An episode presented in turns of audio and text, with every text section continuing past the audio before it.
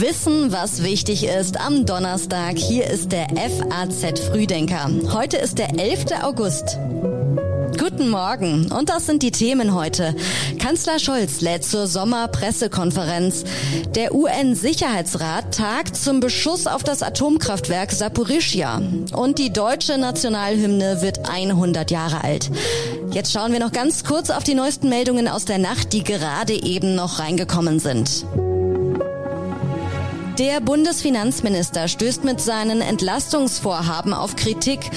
Besser Verdienende würden nominal mehr gewinnen, beklagt die Ökonomin Veronika Grimm. Christian Lindner verteidigt seine Pläne.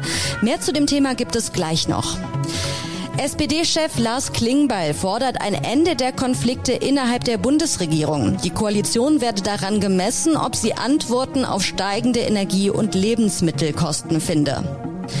Und knapp ein Jahr nach der Rückkehr der radikal-islamischen Taliban an die Macht in Afghanistan haben Dutzende Wirtschaftsexperten die US-Regierung aufgefordert, eingefrorene Milliarden der afghanischen Zentralbank freizugeben. Die Texte für den FAZ Frühdenker kommen heute Morgen von Redakteur Patrick Schleret. Mein Name ist Theresa Salentin. Schön, dass Sie heute mit uns in den Tag starten. Nach dem russischen Überfall auf die Ukraine hat die EU mehrere Sanktionspakete auf den Weg gebracht. Auch Einreiseverbote gegen Kreml-treue Oligarchen wurden verhängt. Die russische Bevölkerung ist davon allerdings nicht betroffen. Das sorgt für Kritik. Die finnische Ministerpräsidentin Sanna Marin etwa sagt, dass Russen ein normales Leben führen, in Europa reisen und Touristen sein können, während Russland einen Angriffskrieg in Europa führe. Die Ukraine rief die EU und die G7-Staaten gestern noch einmal dazu auf, russischen Bürgern keine Visa mehr auszustellen. EU-Diplomaten schätzten die Wahrscheinlichkeit für einen solchen Bann jedoch als gering ein. Außer der Tschechischen Republik habe sich den Forderungen aus Finnland und dem Baltikum bisher kein Mitgliedstaat angeschlossen. Das Auswärtige Amt wies darauf hin, dass ein solcher Bann nicht nur russische Touristen beträfe, sondern auch Personen der Zivilgesellschaft, Schüler oder auch Geschäftsleute. CDU-Außenpolitiker Norbert Röttgen sagte der FAZ, für die freizügige Visavergabe an russische Staatsbürger fehlt mir jedes Verständnis. Sie untergrabe die Sanktionspolitik gegen Russland. Krim, ukrainski. Die Krim ist ukrainisch und wir werden sie niemals aufgeben. Wir werden nicht vergessen, dass der russische Krieg gegen die Ukraine mit der Besetzung der Krim begonnen hat. Das sagte der ukrainische Präsident Zelensky in einer Videoansprache.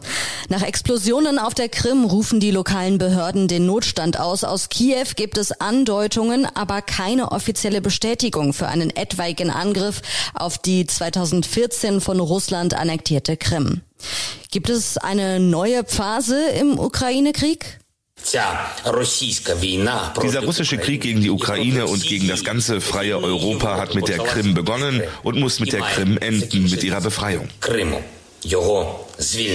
Die lokalen Behörden haben nach Explosionen auf einen russischen Luftwaffenstützpunkt den örtlichen Notstand ausgerufen. Offiziellen Angaben aus Moskau zufolge ist ein Verstoß gegen die Brandschutzregeln die Ursache. Jetzt ist die Frage, sind die Explosionen auf einen ukrainischen Angriff mit Mittelstreckenraketen zurückzuführen? Im FAZ-Podcast für Deutschland sagt Militärexperte Carlo Masala, es deutet alles darauf hin, dass die Ukrainer das waren. Die Wahrscheinlichkeit, dass das ein äh, ukrainischer Schlag war, ist relativ groß. Denn dafür sprechen die symmetrischen Explosionen, die man in den Videos sehe. Im Fall von technischen Problemen hätte man stattdessen eine sukzessive Reihe von Explosionen gesehen, also eine Hauptexplosion und dann kleinere Explosionen, die übergreifen auf ein anderes Munitionsdepot. Das komplette Interview mit Masala und mehr zu dem Thema gibt es in der neuen Folge bei den Kollegen im FAZ Podcast für Deutschland. Übrigens, auf Initiative Russlands soll sich der UN-Sicherheitsrat heute mit dem Beschuss des Atomkraftwerks Saporischia beschäftigen. Der Chef der internationalen Atomenergiebehörde, Rafael Grossi, soll das Gremium über den Zustand des AKW informieren. Das Atomkraftwerk wurde am Wochenende beschossen. Russland und die Ukraine geben sich gegenseitig die Schuld. Bundeskanzler Olaf Scholz lädt zur Sommerpressekonferenz und stellt sich den Fragen der Hauptstadtjournalisten. Für ihn ist es heute der erste Auftritt dieser Art. Die Journalisten werden ihn wohl nicht nur zum Ukraine-Krieg und der Energiekrise befragen. Unangenehm könnte es für Scholz werden, wenn seine Rolle im Cum-Ex-Skandal um die Hamburger Warburg Bank im Mittelpunkt steht und die 200.000 Euro im Schließfach seines alten Parteifreundes Johannes Kahrs. Und schauen wir noch kurz auf die Pläne zu den Steuerentlastungen. Seitens der Bundesregierung hieß es jetzt, Scholz habe grundsätzliches Wohlwollen gegenüber Lindners Plänen. Sie seien Teil eines größeren Gesamtkonzepts. Heute wird Scholz näher ausführen müssen, wie dieses Konzept aussieht. Von Lindner heißt es, es profitieren 48 Millionen Menschen davon, wenn dieses Inflationsausgleichsgesetz beschlossen würde. Rentnerinnen und Rentner, sozialversicherungspflichtig Beschäftigte, Selbstständige in der ganzen Breite der Gesellschaft sind Menschen davon betroffen. Nachdem der Bundesfinanzminister seine Pläne gestern vorgestellt hat, kommt scharfe Kritik von der parlamentarischen Linken in der SPD-Bundestagsfraktion. Zitat Christian Lindner will die kalte Progression abbauen und auch hohe Einkommen entlasten. Dafür sehen wir keinen Spielraum. Das sagte Wiebke Esther im Gespräch mit der FAZ. Und wir schauen noch kurz auf die neuen Pläne der Deutschen Bahn. Die schnellste Verbindung ist nicht immer die zuverlässigste.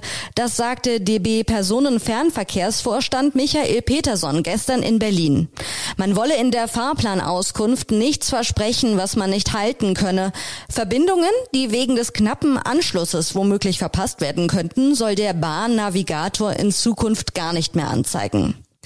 Auf pünktlichere Züge sollten Bahnfahrer in den nächsten Monaten nicht hoffen, dafür aber auf mehr Beistand von der Deutschen Bahn. Knapp 1000 zusätzliche Mitarbeiter sollen in Fernzügen und auf Bahnhöfen zum Einsatz kommen. Die Wirtschaftsweisen sind wieder komplett. Wie das Wirtschaftsministerium gestern mitteilte, gehören jetzt auch Martin Werding und Ulrike Malmendier zu den Wirtschaftsweisen. Damit hat das Beratergremium in Zukunft erstmals eine weibliche Mehrheit. Ulrike Malmendier ist eine im amerikanischen Berkeley forschende Ökonomin. Sie bezeichnete ihr Wirken in Deutschland im Interview mit der FAZ als patriotische Mission. Für US-Ökonomen gehöre es einfach dazu, ihre Erkenntnisse in die Politik einzubringen. Das ist ein amerikanischer Patriotismus im besten Sinne, sagte sie. Mehr als 4700 Athletinnen und Athleten kämpfen von heute an bei den European Championships in München um die besten Platzierungen. Neun Sportarten tragen gleichzeitig ihre Europameisterschaft aus. Beachvolleyball, Kanu-Rennsport, Klettern, Leichtathletik, Radsport, Rudern, Tischtennis, Triathlon und Turnen. Der erfolgreichste deutsche Tischtennisspieler der Geschichte, Timo Boll, wird bei den European Championships um den EM-Titel spielen. Ob Weitspringerin Malaika Mihambo nach ihrer Corona-Infektion fit genug sein wird, ist noch fraglich. Die European Championships werden von ARD und ZDF übertragen.